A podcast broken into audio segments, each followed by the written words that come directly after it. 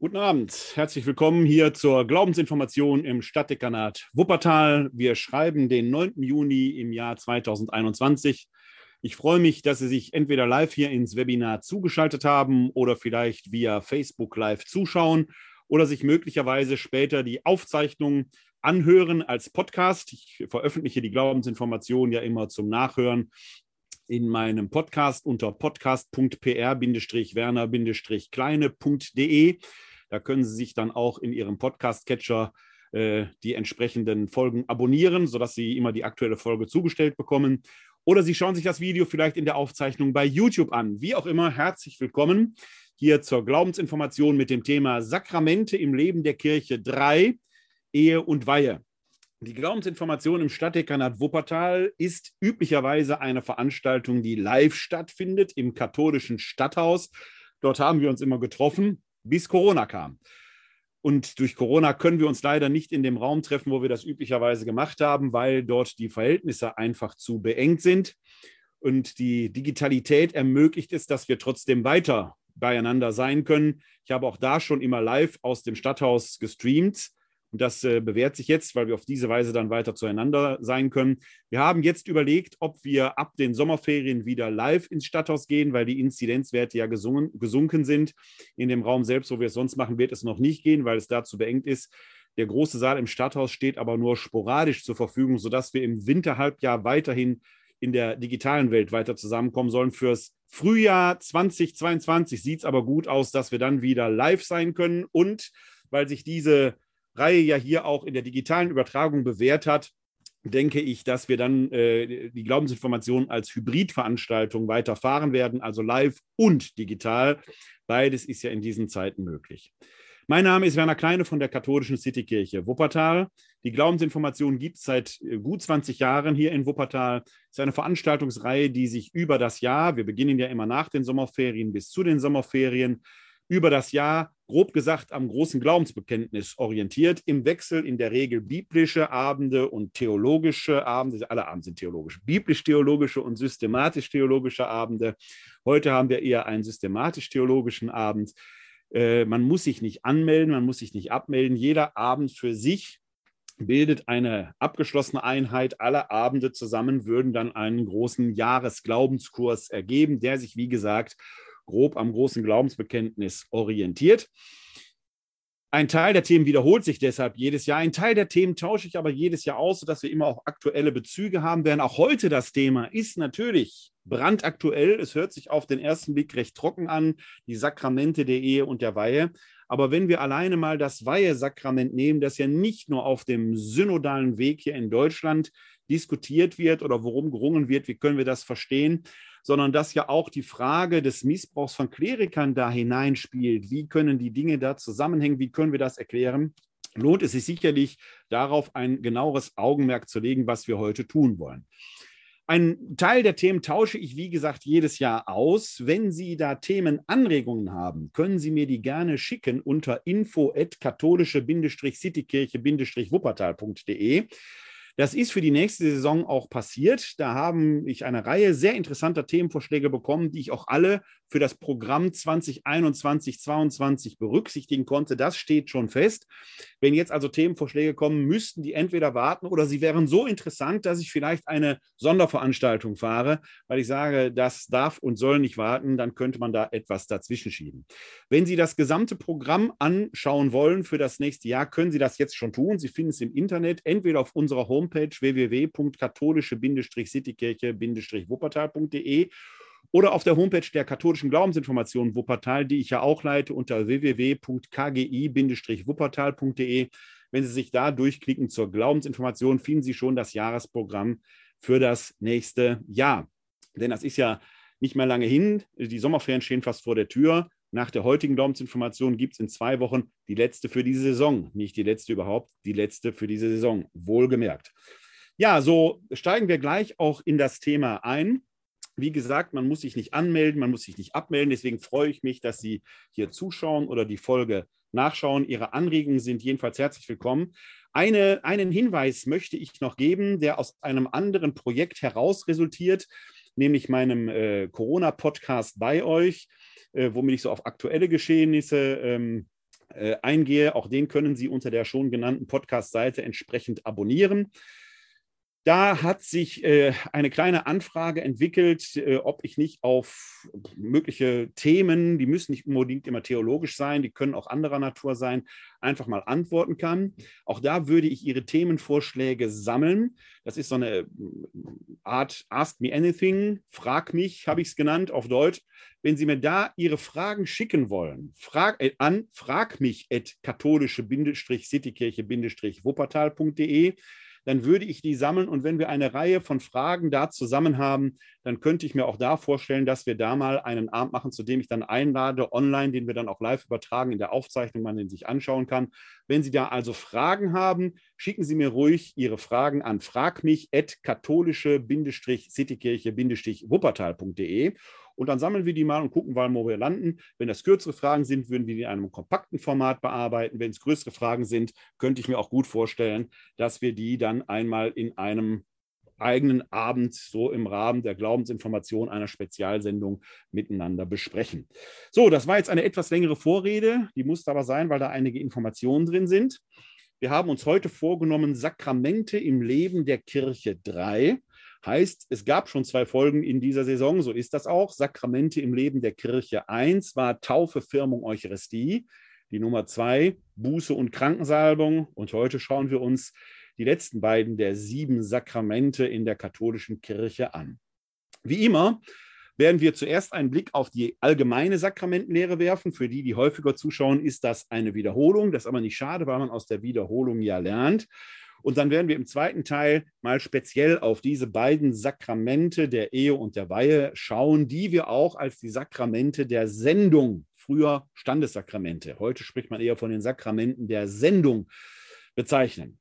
Fangen wir erstmal an mit dem Wortsakrament. Das Wortsakrament selber, lateinisch Sacramentum, eigentlich heiliges Zeichen, stammt aus der völlig profanen, ja sogar militärischen Welt des antiken Rom. Denn als Sakramentum wurde der Fahneneid bezeichnet, den der römische Soldat auf seine Legionsstandarte ablegte.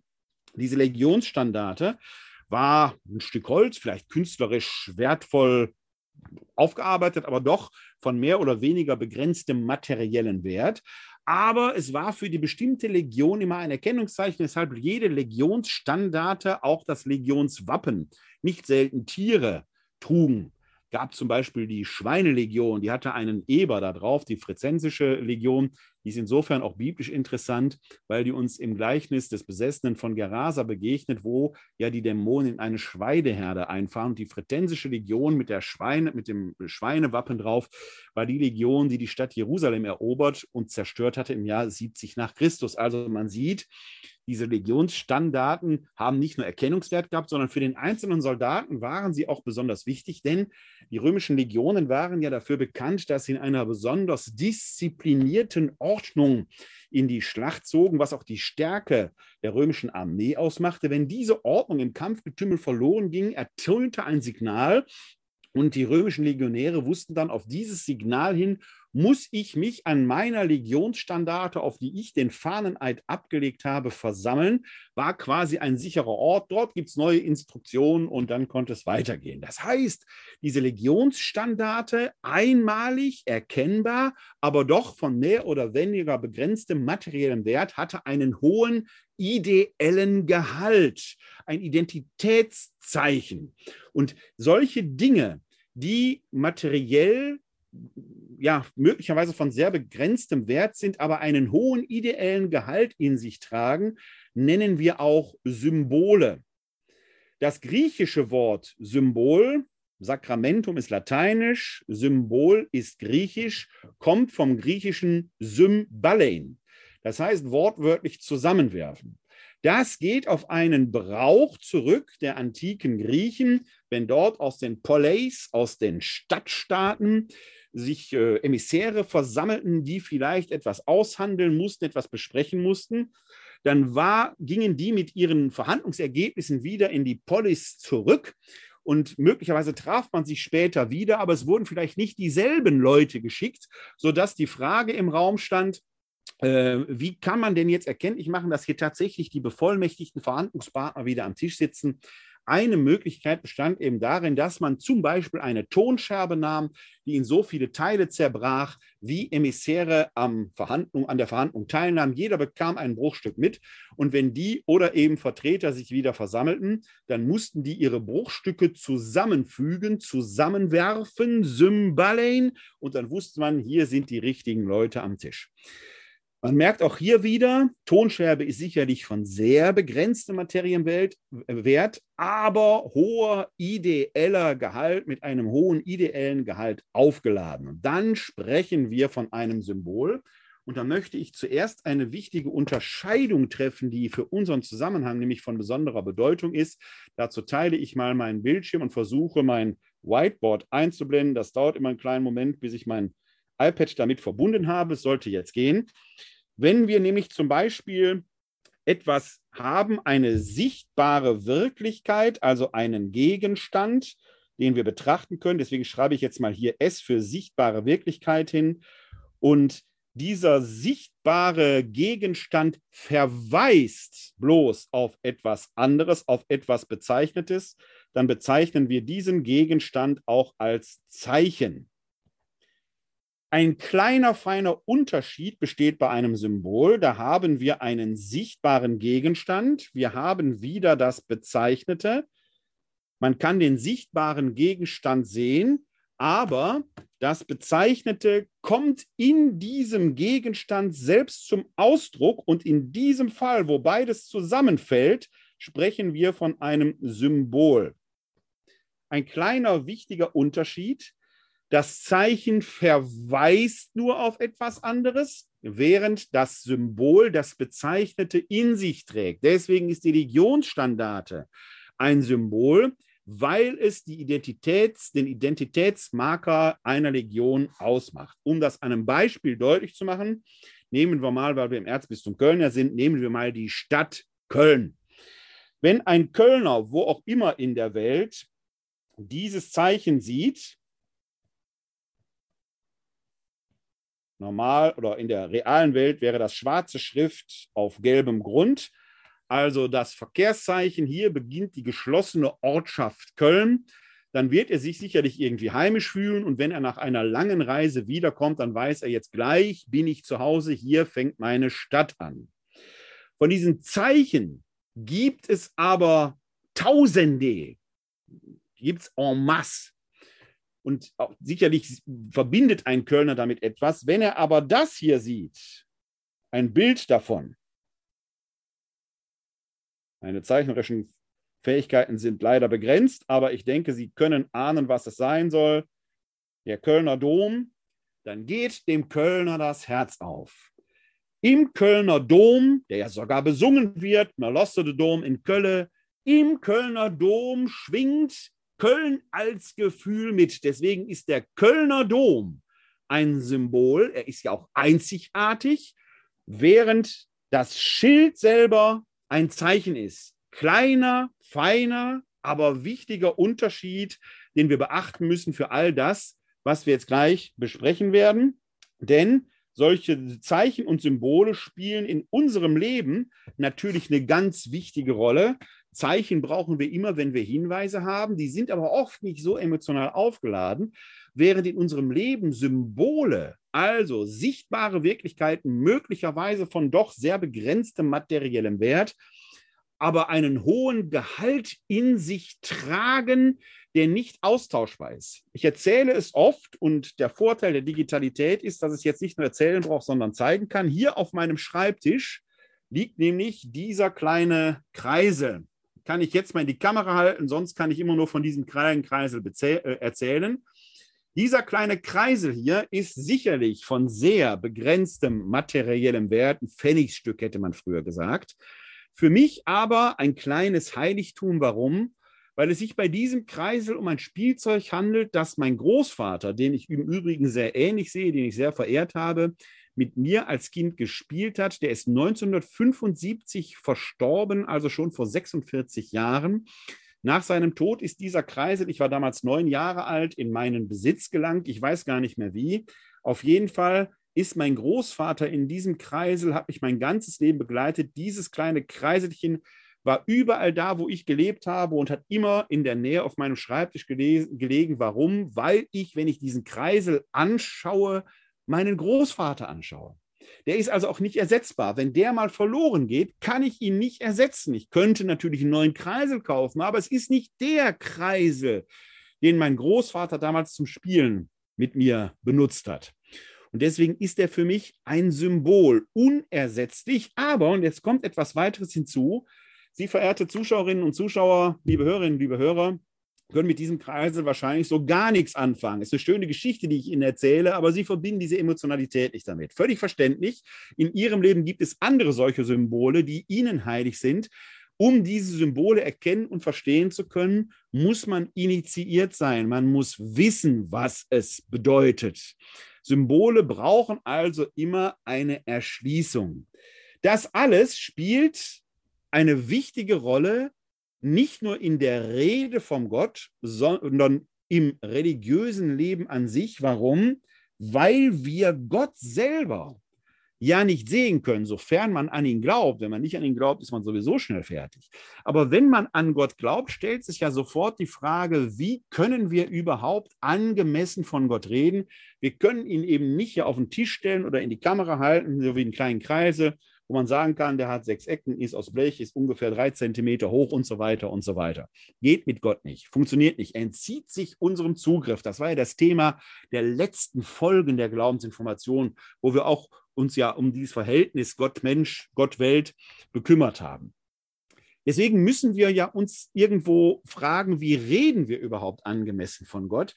Und die Redeweise, wie man von Gott am besten reden kann, ist die sogenannte symbolische Redeweise. In der Umgangssprache ist der Ausdruck, das ist symbolisch gemeint, vielleicht eher im Sinne von, ist nicht so echt gemeint. Wenn die Theologen und Theologinnen sagen, das ist symbolisch gesprochen, dann ist die Höchstsprache des Sprechens überhaupt. Warum? Weil wir Dinge aus unserer irdischen Welt nehmen, Zeichen, Worte von nehme, von denen wir wissen, sie bezeichnen etwas Sichtbares, Wirkliches, aber wir gebrauchen es in einer symbolischen Weise. Das heißt, in einem Wort, das eigentlich eine sichtbare Entität bezeichnet, kommt jetzt das Unsichtbare, das Bezeichnete zum Ausdruck. Klassischerweise passiert das in Metaphern oder in Gleichnissen. Dass Jesus selbst in Gleichnissen spricht, ist eben gerade kein Zufall, weil dadurch dieser Mehrwert, diese Offenheit für die Rede offen wird, so ist Gott und gleichzeitig schwingt aber immer dieser Mehrwert mit und noch viel mehr. Das erschöpft sich nicht darin. Aber um ein Gleichnis zu verstehen, eine Metapher zu verstehen, muss man eingeweiht sein. Nicht umsonst lesen wir in der Heiligen Schrift sehr häufig, dass die Jünger ihn noch nicht verstanden. Oder Jesus sagt, wer Ohren hat zu hören, der höre. Das heißt, man muss auch da in diese Gedanken, in diese Sprachwelt zunehmend eingeweiht werden. Symbole vollziehen sich aber nicht nur auf so einer materialen Ebene, dass wir Gegenstände haben, die das Bezeichnete in sich tragen. Sie vollziehen sich nicht nur auf der verbalen Ebene, dass man über Vergleiche, Metaphern, Gleichnisse entsprechend kommuniziert. Auch Handlungen können symbolisch sein, dass etwas geschieht und in der Handlung kommt das Bezeichnete selbst zum Ausdruck. Das ist zum Beispiel bei den Sakramenten der Fall.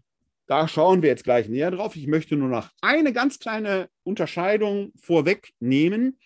Wenn die sichtbare Entität, der sichtbare Gegenstand, das Bezeichnete selbst ist, sprechen wir sogar von einem Realsymbol. Das ist für uns Katholiken römischer Provenienz zum Beispiel in der Eucharistie der Fall. Wir haben Brot, wir haben Wein, durch das Hochgebet findet aber die Wandlung der eucharistischen Gaben in Leib und Blut Christi statt. Dann ist, und das ist ein ganz wichtiger Unterschied zum evangelischen, zum protestantischen Verständnis, vor allen Dingen zum reformierten Verständnis, dann ist nach unserem Glauben das nicht nur eine Bedeutung, auch das wäre durchaus symbolisch. Im reformierten Verständnis hat man eher diesen Verweischarakter, sondern nach unserem römisch-katholischen Verständnis wird das Brot ja der Leib Christi. Das heißt, das Brot ist der Leib Christi, obwohl wir nur Brot sehen, ist es der Leib Christi. Und in diesem Fall ist die sichtbare Entität das bezeichnete Selbst. In diesem Fall spräche man sogar von einem Realsymbol. Das nur der Vollständigkeit halber erwähnt.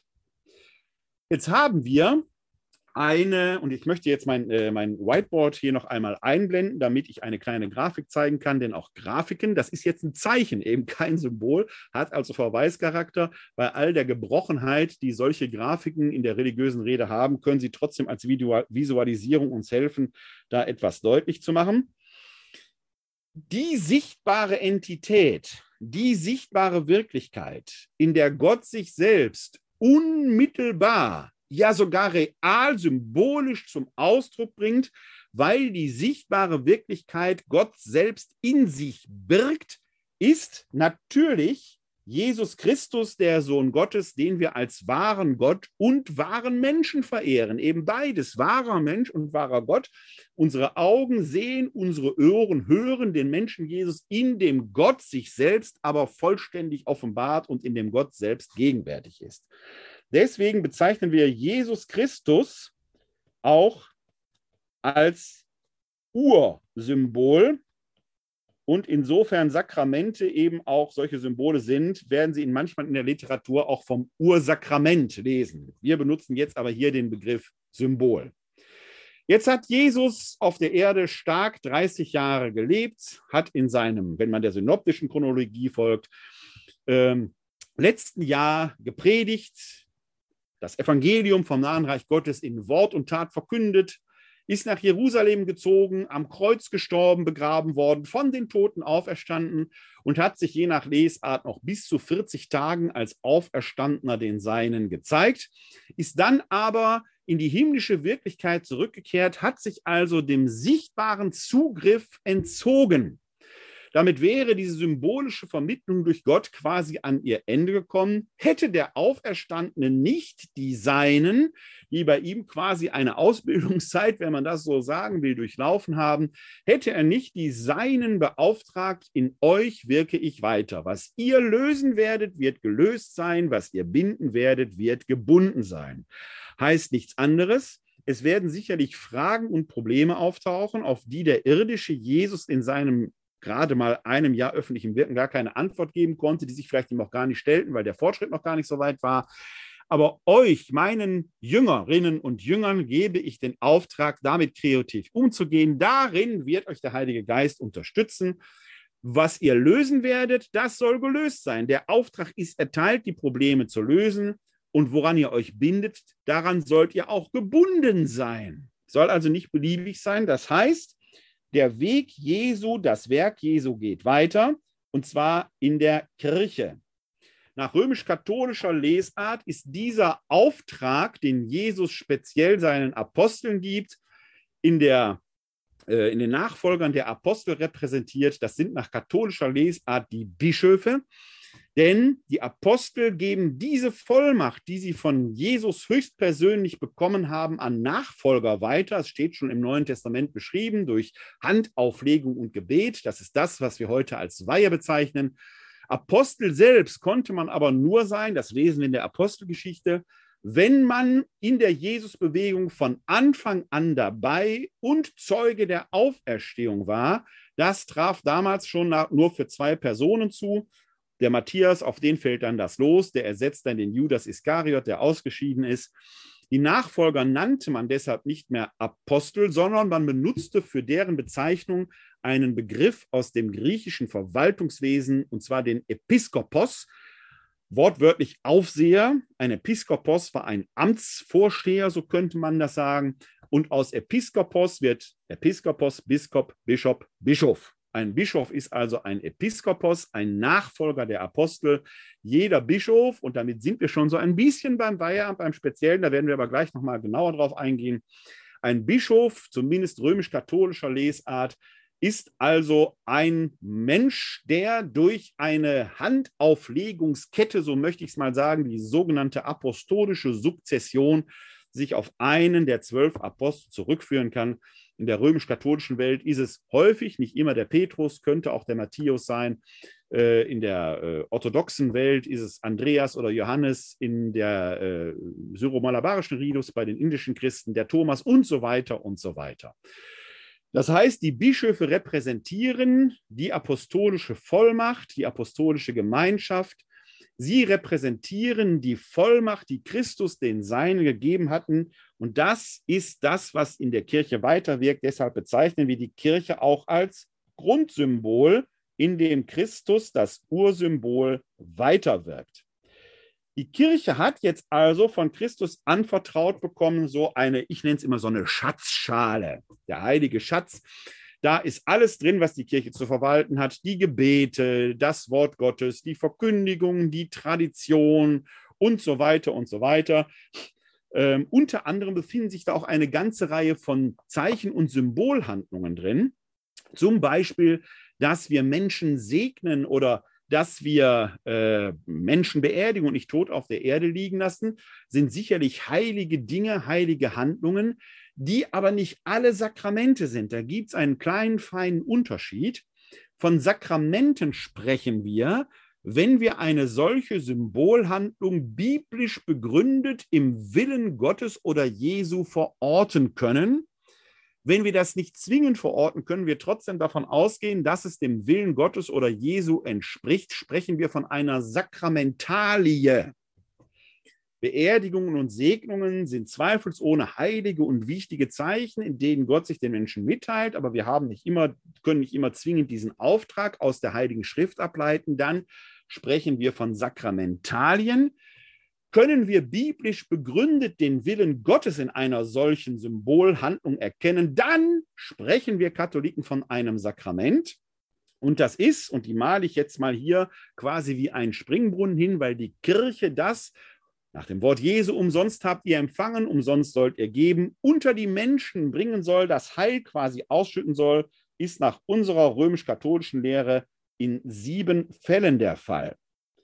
Hier gibt es übrigens auch einen wichtigen Unterschied zum äh, Verständnis der Kirchen, die aus der Reformation hervorgegangen sind. Da bedarf es eines unmittelbaren Einsetzungsbefehls Jesu, damit man da von einem Sakrament spricht. Das ist im Vergleich zum römisch-katholischen Verständnis etwas enger gefasst und nur auf jeden Fall nur bei zwei, vielleicht, da streitet man in der evangelischen Theologie drüber, noch bei einem dritten Sakrament der Fall. Die mache ich gleich aber mal deutlich. Wir gehen jetzt erstmal diese sieben Sakramente in Cumulo durch, damit Sie die einmal vor Augen haben und stellen da ein paar grundlegende Fragen zur allgemeinen Sakramentenlehre, bevor wir dann auf die Sakramente der Ehe und Weihe näher eingehen werden. Die sieben Sakramente sind die folgenden. Das erste Sakrament die sogenannte Janua Sacramentorum, der, die Eingangspforte zu den anderen Sakramenten, ist die Taufe. Die Taufe geht auf den Einsetzungsbefehl, auf den Taufbefehl Jesu zurück, geht hin in alle Welt, verkündet das Evangelium allen Geschöpfen und tauft sie im Namen des Vaters, des Sohnes, des Heiligen Geistes an. Da haben wir also einen Imperativ, einen Taufbefehl aus dem Munde Jesu. Deshalb ist die Taufe auch in der evangelischen Tradition ein Sakrament. Wir bezeichnen die Taufe auch als Janua Sacramentorum, als Eingangsportus zu den Sakramenten, weil man die anderen Sakramente nicht empfangen kann, ohne dass man getauft ist. Fun Fact am Rande. Gerade laufen ja in vielen Gemeinden die Erstkommunion, wegen Corona auch etwas äh, in einer anderen Ordnung, als es sonst passierte. Und wir haben natürlich immer wieder Kommunionkinder, die noch nicht getauft sind. Die Erstbeichte, kirchenrechtlich soll ja vor der Erstkommunion die Erstbeichte äh, erfolgen, auch nicht ganz ohne Schwierigkeit, komme ich gleich nochmal ganz kurz am Rande drauf zu sprechen, soll vor der Erstkommunion erfolgen, findet oft so in der Adventszeit oder am Anfang des Jahres statt. Und wenn man ungetaufte Erstkommunionkinder hat, die aber vor der Erstkommunion noch getauft werden müssen, dürften die theoretisch gar nicht zur Erstbeichte gehen und praktisch auch nicht, denn die Taufe findet oft erst in der Fastenzeit statt oder kurz vor der Erstkommunion. Sind die nicht getauft, können die gar nicht zur Erstbeichte gehen. Sind die gerade frisch getauft, macht eine Erstbeichte eigentlich gar keinen Sinn, weil die Taufe ja diese sündenbefreiende Wirkung hat. Also man merkt da in der real gelebten pastoralen Praxis gibt es da manchmal ein paar Fallen, wo auch die Verantwortlichen nicht ganz konsequent die Theologie zu Ende denken. Das nur am Rande bemerkt. Aber die Taufe selber ist auch im evangelischen Verständnis eine, äh, ein Sakrament, im katholischen auf jeden Fall natürlich auch. Und es ist die Eingangspforte zu den Sakramenten. Das zweite Sakrament ist die Firmung, ein Salbungs- und Beauftragungsritus, Sie geht zurück auf das Wort Jesu, der sagt, ich werde euch mit Feuer und heiligem Geist salben, der die Jünger anhaucht und sie damit beauftragt, sein Werk fortzusetzen. Katholischen Verständnis ein Sakrament, das die Taufe im Übrigen abschließt. Dann haben wir natürlich die Eucharistie, manchmal auch, zumindest auch in den äh, Kirchen aus der Reformation hervorgegangen sind, als Abendmahl bezeichnet. Jesus selbst hält das letzte Abendmahl und da haben wir sogar einen Einsetzungsbefehl, den Wiederholungsbefehl. Tut dies zu meinem Gedächtnis. Auch im evangelischen Verständnis handelt es sich hier um ein Sakrament. Wir streiten uns zwar mit den evangelischen Theologinnen und Theologen, Christinnen und Christen über das Verständnis des Abendmahls, über die Frage, wer, es, äh, wer dem vorstehen darf und so weiter. Aber dass es sich beim Abendmahl prinzipiell um ein Sakrament handelt, das ist an und für sich unumstritten. Dann gibt es das Sakrament der Buße und Beichte.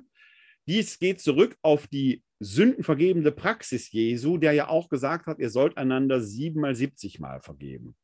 Er sagt eben nicht vergebt einander, sondern ihr sollt. Sollen ist sehr dehnbar zwischen Befehl und Nicht-Befehl. Deshalb ist bei dieser Frage auch in der evangelischen Tradition ist man sich nicht ganz sicher, ist es sakramental oder nicht. Es gibt die Beichtpraxis durchaus in der evangelischen Kirche, aber ob die sakramentaler Status hat, wie in der römisch-katholischen Kirche, ist umstritten. Bei uns in der römisch-katholischen Tradition ist es ein Sakrament. Dann haben wir als fünftes Sakrament die sogenannte Krankensalbung. Die geht schon zurück auf äh, die Praxis Jesu, sich insbesondere den Kranken und Schwachen zuzuwenden. Dann haben wir aber im Jakobusbrief, biblisch begründet, darum geht es ja, den Hinweis, dass, wenn jemand krank ist, man die Ältesten rufen soll und sie sollen unter Gebeten und Salbung für, um Heilung und Trost bitten. Und im Endeffekt wird da genau die Praxis der Krankensalbung, wie sie auch heute noch beschrieben wird, äh, äh, gepflegt wird, beschrieben. Wir haben also den biblischen Hinweis darauf, dass es im Willen Gottes begründet ist. Die Krankensalbung ist allerdings kein Sakrament, das man bei einem Schnupfen empfängt oder weil man nur alt ist. Alter an sich ist ja keine Krankheit, sondern die Krankensalbung ist eigentlich indiziert, wenn es sich um eine lebensbedrohliche Krankheit physischer oder psychischer Art handelt. Also wenn die Lebensgefährdung im Raum steht, eine Krebserkrankung, sicherlich auch zum Beispiel eine schwere Covid-Erkrankung, das wäre ein äh, Indiz dafür, dass die Krankensalbung entsprechend angezeigt sein könnte. Das sechste Sakrament ist die Ehe. Da werden wir uns ja heute etwas näher mit befassen. Die Ehe geht auf den Schöpfungsbefehl, den Schöpfungsauftrag Gottes zurück seid fruchtbar und mehret euch. Gehen wir aber später noch etwas näher drauf ein. Und schließlich haben wir als siebtes Sakrament die Weihe. Begründet sich ja allein darin, dass Jesus den Seinen diesen Auftrag gibt, sein Werk möge in ihnen weitergeben. Und dann diese Praxis Handauflegung und Gebet, die ist im Willen Gottes offenkundig, zumindest in römisch-katholischer Lesart, begründet. Deswegen ist die Weihe bei uns ein Sakrament, aber ein Sakrament, das dreistufig ist. Die höchste Stufe hat der Bischof inne, der Episkopos, der hat den vollen Weihegrad, die volle apostolische Vollmacht. Davon gibt er einen Teil der Vollmachten an die Priester ab. Die haben nicht die ganze Vollmacht, aber einen Teil und einen noch kleineren Teil an die Diakone. Das ist die niedrigste Weihestufe. So, an die Diakone.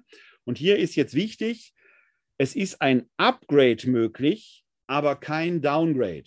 Also, man kann sehr wohl, und ist ja die regelmäßige Praxis, sehr wohl zuerst Diakon, dann Priester, dann Bischof werden.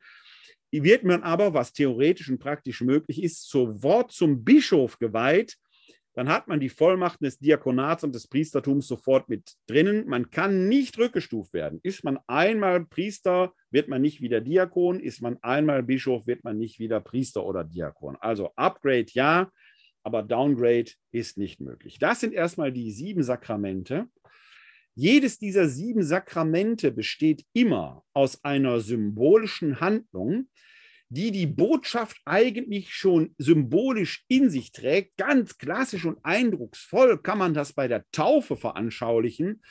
Wenn zum Beispiel der, im alten Ritus, und jetzt meine ich nicht den Ritus von 1970, sondern in dem sehr, sehr frühchristlichen Ritus, der Täufling ganz symbolisch erstmal seine Alltagskleidung ablegte und dann mehr oder weniger unverhüllt in ein Taufbecken mit fließendem, lebendigem Wasser hinabstieg, dort unter Wasser gedrückt wurde, sodass ihm das Wasser zum Grab wurde und dann bevor ihm die Luft ganz wegblieb, aus der Taufe gehoben wurde. Man starb symbolisch mit Christus mit und wurde neu geboren. Denn das kann sich jeder ja vorstellen, wenn man so eine Zeit lang unter Wasser gehalten wurde, dass man, wenn man dann wieder über Wasser kommt, wie ein Neugeborener den ersten Atemzug geradezu gierig hineinzieht. Und da war dieses mit Christus sterben, mit Christus auferstehen, ja geradezu physisch, symbolisch greifbar. Dann stieg man aus dem Taufbecken heraus und legte das weiße Gewand an. Jetzt hat man Christus angezogen wie ein weißes Gewand. Und darin ist in dieser symbolischen Handlung schon eigentlich alles gesagt. Und wir könnten über die sieben Sakramente jetzt die symbolischen Handlungen einzeln durchgehen. Für Ehe und Weihe werden wir das gleich mal symbolisch ein wenig aufdröseln. Zu dieser symbolischen Handlung tritt bei jedem der sieben Sakramente ein Deutesatz hinzu, der festgelegt ist. Bei der Taufe ganz klassisch ist es eben dieses, ich taufe dich im Namen des Vaters, des Sohnes und des Heiligen Geistes. Amen. Bei der Firmung wäre der Satz, sei besiegelt mit der Gabe Gottes, dem Heiligen Geist. Amen. Und so weiter und so weiter. Warum sind symbolische Handlungen und der Deutesatz so festgelegt? Das hat mit einem Streit aus dem Mittelalter zu tun, wo sich nämlich die Frage stellte, wer spendet überhaupt gültig die Sakramente? Und diese Frage ist aus unserer Sicht als Sakramentenempfänger natürlich enorm und eminent wichtig, denn ist der Sakramentenspender der Urheber des Sakramentes oder verwaltet er die nur in der rechten Weise?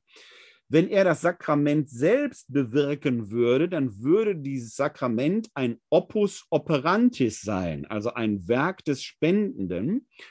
Oder wirkt das Sakrament aus sich heraus, wenn es nur in der rechten Weise gespendet wird? Ist es also Opus operatum, das in der rechten Weise gespendete Sakrament? Wichtige Frage. Denn wenn das Werk, das, Sakram das Sakrament, das Werk des Sakramentenspenders wäre, wären wir als Sakramentenempfängerinnen und Empfänger doch von der Würde des Spenders abhängig. Was ist, wenn es sich da um einen Betrüger handelt oder wenn es sich um einen Priester, Bischof oder Diakon handelt, der sich durch seine Lebensführung völlig am Heiligen verfehlt und vergangen hat? Darauf deutet ja gerade die gegenwärtige Diskussion um den Missbrauch gerade von Kindern oder auch erwachsenen Frauen und Männern durch Kleriker hin. Was ist denn mit einem solchen Kleriker, der sich auf diese Weise völlig an seinem Auftrag verfehlt? Das ist ja nur eine harmlose Ausdrucksweise. Sind die Sakramente damit alle ungültig? Wäre doch fatal für die Glaubenden, deren Seelenheil ja zumindest theologisch immerhin davon abhängt, und deswegen gibt es schon im Mittelalter die Entscheidung, nein, die Würde des Sakramentenspenders ist für die Gültigkeit des Sakraments unabhängig, nicht wirksam, sondern das Sakrament ist opus operatum, das in der rechten Weise gespendete und vollzogene Sakrament, das gilt. Und das ist natürlich, äh, führt zum einen dazu, dass sowohl die symbolische Handlung als auch der Deutesatz festgelegt und nicht in die Verfügung der Sakramentenspender ergeben sind. Und hier macht sich Folgendes bemerkbar. Erstmal der Weihegrad. Der Bischof spendet gültig alle Sakramente, bis auf eins, wo er nur assistiert. Das gilt aber dann für alle Kleriker. Die Ehe bildet immer einen Sonderpunkt. Ich versuche das mal einzubrennen. Die Ehe bildet immer einen Sonderpunkt. So, warum? Weil bei der Ehe der Mann der Frau und die Frau dem Mann das Sakrament spendet. Und jetzt sind wir schon wieder ein Stückchen schon im Thema des heutigen Abends drin.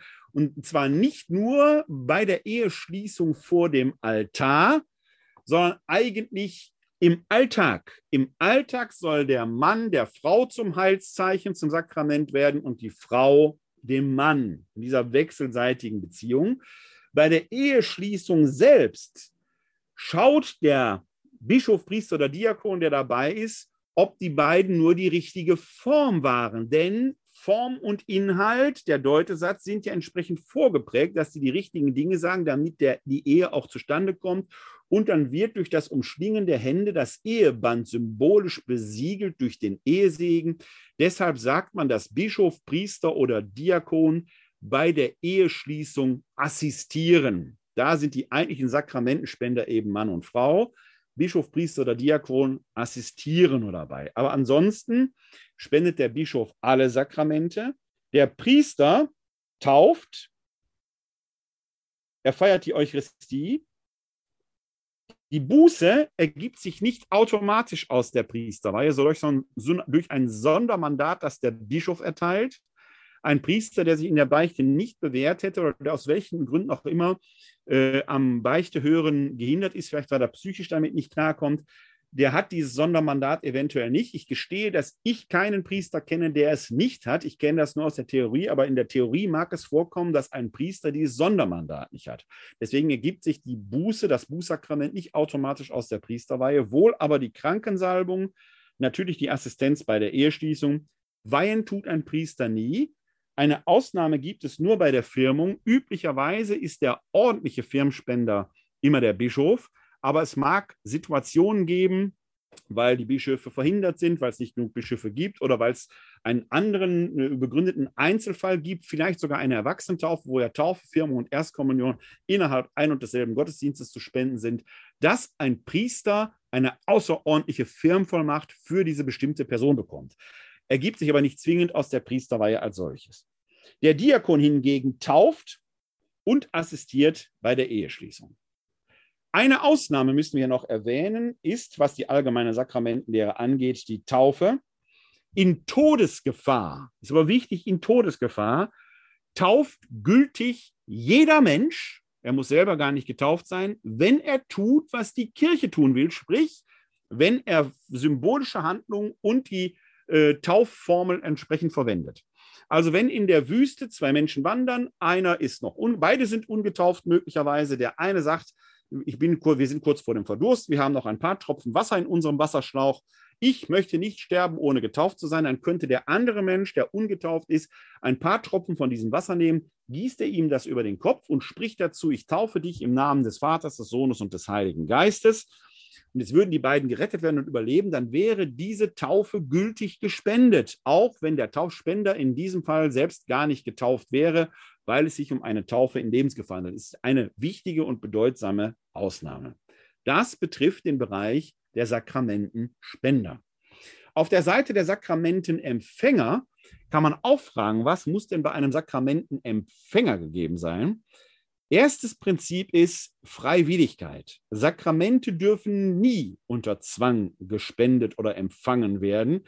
Jedes Sakrament muss begehrt werden aus freien Stücken. Deswegen gibt es so etwas, um auf das Thema des heutigen Abends schon zu schauen, wie eine Zwangsheirat, eine Zwangshochzeit nicht. Natürlich kann man unter Zwang verheiratet werden, das mag es schon geben, aber diese Ehe kommt de facto nicht zustande. Dazu später noch ein wenig mehr. Es gibt aber gerade dann ein anderes Problem, zum Beispiel bei der Beichte. Wenn kirchenrechtlich vorgeschrieben ist, dass eine Erstkommunion ohne vorgängige Erstbeichte eigentlich nicht möglich ist, wird dann die Erstbeichte nicht doch zu einer mehr oder weniger erzwungenen Bedingung für die Erstkommunion, ohne die man sonst gar nicht zur Erstkommunion gehen dürfte? Eine sehr schwierige Fragestellung, die kirchenrechtlich in meiner Meinung ungeklärt ist. Da entsteht eine Grauzone, die so nicht ganz ohne Schwierigkeiten meines Erachtens ist. Und wie ist es bei der Kindertaufe? Ich war drei Wochen alt, als man mich getauft hat. Ich bin da nicht unfroh drüber, dass ich getauft worden bin, aber mein Einverständnis habe ich da nicht gegeben. Ist auch nicht ganz ohne. Die Bischöfe, die deutschen Bischöfe haben da vor Jahren schon darauf reagiert, dass man den sogenannten zweistufigen Taufordo eingeführt hat, wo dann die Taufe nur bis zu einem bestimmten, bis zu einer Segnung, bis zur Katechumenensalbung gefeiert wird und dann schiebt man die eigentliche Taufe auf, bis das Kind wenigstens rudimentär sein Einverständnis geben kann. Deswegen ist bei uns in unserer Tradition die, diese ursprüngliche Einheit der drei Initiationssakramente, Taufe, Firmung und Erstkommunion aufgebrochen worden, dass man sagt, okay, im Falle, dass wir Kinder taufen, wird die Ratifizierung der Taufe durch die Firmung aufgeschoben, bis der als Kind getaufte Mensch den Entschluss der Eltern, die Entscheidung der Eltern äh, selbst legitimieren kann. Bei einer Erwachsenentaufe ab von Ende des 14. Lebensjahres kann das aber subsumiert werden und vorausgesetzt werden, dass diese Freiwilligkeit gegeben ist, weshalb dort die Einheit von Taufe, Firmung und Erstkommunion weiterhin gewahrt bleibt. Also, wir haben ein grundlegendes Prinzip auf Seiten der Sakramentenempfänger. Es muss Freiwilligkeit vorgegeben sein. Niemand darf gegen seinen Willen ein Sakrament empfangen. Zum Beispiel bei der Krankensalbung manchmal dramatisch, wenn die jemand im Sterben liegt, ist aber vielleicht nicht bei Bewusstsein und äh, dann wünschen die Angehörigen, dass da die Krankensalbung gespendet wurde, dann kenne ich tatsächlich Priester, die die Krankensalbung nicht spenden, wenn nicht sicher ist, dass der Erkrankte selber die Krankensalbung überhaupt empfangen wollte. Das ist zwar sakramententheologisch völlig richtig, oft aber dramatisch pastoral. Und ich frage mich immer, selbst wenn Sie sakramententheologisch im Recht sind und spenden die Krankensalbung nicht, dann sollten Sie doch wenigstens auch als pastorales Anliegen für die Angehörigen da vielleicht eine Segnung vollziehen und sollten nicht einfach unverrichtete Dinge abziehen. Das ist eine Frage des pastoralen Feingefühls. Aber Freiwilligkeit, ganz wichtiges Gut. Und zweiter wichtiger Hinweis, die äh, Sakramentenempfänger sollen vor dem Empfang der Sakramente, man nennt das in der rechten Weise disponiert sein. Sie sollen also wissen, worum es eigentlich bei dem Sakrament geht, weshalb wir eben zum Beispiel Firmenvorbereitung, Erstkommunionvorbereitung, Ehekurse und so weiter und so weiter haben, damit die Bedeutung des Sakramentes auch entsprechend aufgeschlossen werden kann. Wir können dann des Weiteren hingehen und können diese sieben Sakramente in zwei Kategorien aufgliedern. Denn manche der sieben Sakramente empfängt man nur einmal und dann nie wieder, weil diese Sakramente einen sogenannten Charakter in der Libelis, ein unauslöschliches Prägemal verleihen. Also einmalige Angelegenheiten im Leben eines glaubenden Menschen, einmal und nie wieder, kann man auch nicht rückgängig machen. Das ist zum Beispiel bei der Taufe der Fall. Einmal getauft ist immer getauft, kann man nicht rückgängig machen. Da, wenn zum Beispiel ein evangelischer Christ katholisch werden möchte oder umgekehrt gilt das auch, dann wird geschaut, ist die Taufe in der rechten Weise vollzogen worden. Das ist natürlich bei evangelischen Christen in aller Regel der Fall, es sei denn, dass sie zum Beispiel zu den deutschen Christen gehören würden, die zwischen 33 und 45 getauft wurden. Da wurde nämlich auch Führervolk und Vaterland getauft. Das ist natürlich nicht die richtige Taufformel. Solche Taufen wären natürlich nicht gültig. Aber in der Regel sind natürlich die in der evangelischen Kirche gespendeten Taufen entsprechend dieser Weise Untertauchung bzw. Übergießen des Kopfes mit Wasser und Sprechen der trinitarischen Taufformel. Deswegen wird da nicht neu getauft. Die Taufe gilt doch. Die zweite Sakrament, die Firmung, vollendet ja die Taufe. Und weil dieser enge Zusammenhang mit der Taufe gegeben ist, verleiht auch die Firmung einen Charakter in der Libelis. Einmal getauft ist immer getauft, kann nicht rückgängig gemacht werden. Einmal gefirmt ist immer gefirmt, kann nicht rückgängig gemacht werden. Sofern der entsprechende Bewerber sein eigenes Verständnis gegeben hat, ist das unproblematisch. Aber hier merkt man schon nochmal auch diesen wichtigen Zusammenhang zwischen eigentlich grundlegender Freiheit. Denn jemand, der als Kind getauft ist, der im späteren Erwachsenenleben sich vielleicht vom Glauben distanziert, vielleicht nie geglaubt hat, wird die Taufe aber jetzt nicht los. Die Kindertaufe bleibt also ein, ja, sagen wir mal, nicht theologisch und rechtlich gesehen nicht so ganz einfacher Fall. In frühen Zeiten hat man das gar nicht problematisiert. In heutiger Zeit, wo manche Leute das kritischer sehen, wird man sicherlich noch mal eine gedankliche Ehrenrunde darüber drehen müssen. In der frühen Kirche bis ins vierte Jahrhundert hinein hat man deswegen nie Kinder getauft. Das muss man sich auch mal klar machen an der Stelle. Zur Messe gehen können Sie natürlich, wenn Sie wollen, jeden Tag. Heißt ja auch, tut dies zu meinem Gedächtnis, geht häufiger. Je nachdem, was Sie auf dem Kerbholz haben, können Sie auch öfter beichten gehen. Krankensalbung ist sicherlich sowieso eins der sieben Sakramente, dass man sich nicht, dass man nicht so ganz häufig erfindet, weil ja die Lebensbedrohlichkeit einer Krankheit gegeben sein muss. Aber natürlich könnten sie lebensbedrohlich zum Beispiel an Krebs erkranken, werden geheilt und fangen sich dann eine andere Krankheit physischer oder psychischer Natur ein, die lebensbedrohlich sind, können sie natürlich nochmal die Krankensalbung empfangen. Also die Krankensalbung ist prinzipiell wiederholbar oder kann prinzipiell mehrfach empfangen werden. Die Ehe wir gehen wir schon mal einen Schritt wieder voraus in die spezielle Sakramentenlehre, denkt man, wäre ja nur einmal, aber sie gilt nach römisch-katholischem Verständnis, bis der Tod sie scheidet. Stirbt der Ehepartner, kann der hinterbliebene Partner, die Partnerin, neukirchlich heiraten. Auf diese Weise ist es durchaus denkbar, dass in der römisch-katholischen Tradition jemand acht, neun, zehn Mal kirchlich verheiratet ist. Die Vorbedingung ist immer, dass der Partner vorher verstirbt. Möglicherweise interessiert sich dann die Kriminalpolizei für sie. Theologisch aber ist das möglich, dass mehrfach die kirchliche Ehe geschlossen werden kann. Voraussetzung ist, dass die Ehepartner vorher verstorben sind. Die Weihe hingegen verleiht wieder einen Charakter in der Libelis. Man denke nochmal dran, Upgrade möglich, Downgrade nicht. Man kann zuerst zum Diakon, dann zum Priester, dann zum Bischof geweiht werden, weil man immer eine Vollmacht hinzubekommt. Hat man aber einmal eine Vollmacht empfangen, kann die nicht wieder rückgängig gemacht werden. Deswegen werden Bischöfe als höchste Weihstufe nur einmal und dann nie wieder geweiht, während man als Diakon danach zum Priester, dann zum Bischof geweiht. Das geht schon, weil es ja immer ein Upgrade ist, aber ein Downgrade eben ist nicht möglich. Das heißt, wir haben drei Sakramente, die verleihen einen Charakter in der Libelis. Das sind die Taufe, die Firmung und die Weihesakramente. Die anderen Sakramente sind prinzipiell häufiger zu empfangen. Wir können dann aber noch eine thematische Gliederung vollziehen. Dann entstehen solche drei Blöcke. Wir haben hier auf der linken Seite die sogenannten Sakramente der Eingliederung. Auf die habe ich jetzt auch schon mehrfach verwiesen. Der Fachbegriff wäre auch die Initiation. Wer getauft ist, wer gefirmt ist und wer mindestens einmal die Kommunion empfangen hat, der oder die ist Christ, Christin mit allen Rechten und Pflichten. Wie gesagt, bei einer Erwachsenentaufe werden die deshalb alle drei schon zusammengespendet. Die Buße und die Krankensalbung nennt man auch Sakramente des Trostes, weil in Schuld und in Krankheit Trost und Nähe Gottes zugesprochen werden. Ehe und Weihe hingegen, was heißt hingegen? Ehe und Weihe werden auch als Sakramente der Sendung bezeichnet. Früher sprach man auch von den äh, Standessakramenten, weil die Eheleute wie die Geweihten in einer je eigenen Weise in die Welt gesandt sind, um das Evangelium zu verkünden. Die Eheleute eben gerade auch in der Familie, vielleicht auch im, nicht vielleicht, sondern auch im Berufsleben. Bischöfe, Priester und Diakone, klar, als Menschen, Männer, die im Dienste Gottes stehen, tun das sowieso qua Amt. Ja, das mal so als Einführung in die allgemeine Sakramentenlehre, sodass wir jetzt einen näheren Blick auf die Sakramente der Ehe und der Weihe werfen können. Diese beiden Sakramente der Sendung, wie es heißt.